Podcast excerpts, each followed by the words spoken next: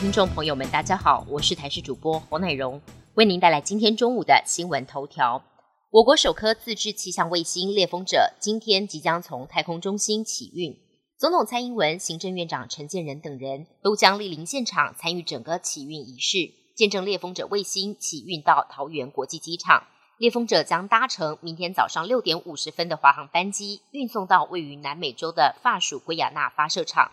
预计九月搭乘亚利安公司的火箭升空，未来将提供海面风场观测资料，补强气象预报数据。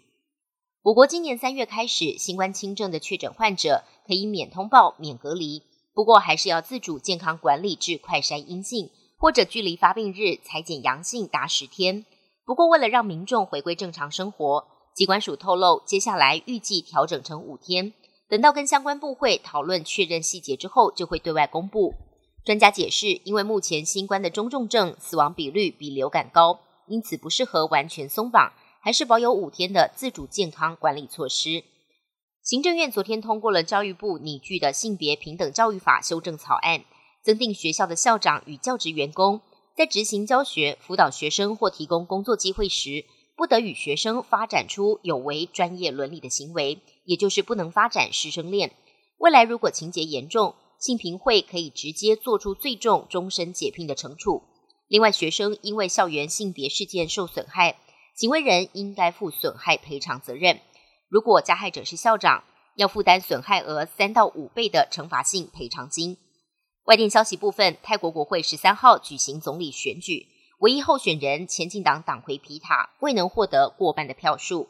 泰国宪法规定，总理当选人必须获得参众两院一共七百五十席议员过半的支持。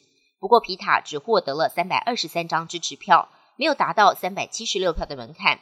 国会预计十九号再进行投票。另一方面，泰国选委会接获检举，皮塔持有一家媒体公司的股份，而根据泰国规定，只有媒体股份者不能参选。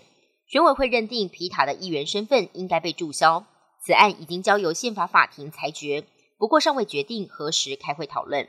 全球影视重镇好莱坞全面停摆，美国演员工会十三号宣布，他们和电影公司等资方谈判宣告破裂，即日起加入已经罢工超过七十天的编剧行列。这是好莱坞六十三年来首次出现全面罢工潮，参与的从业人员超过了十七万。而罢工期间，演员们不得进行任何的拍摄，以及参与首映宣传跟采访等等活动。即日起，所有的电影跟电视影集都停拍。专家担心，对于好莱坞的冲击难以想象。位在地中海东部的岛国塞浦路斯，向来拥有猫岛的美名。岛上的猫咪数量远多于居民，也是目前已知最古老的家猫发源地。每一年吸引不少爱猫观光客到访。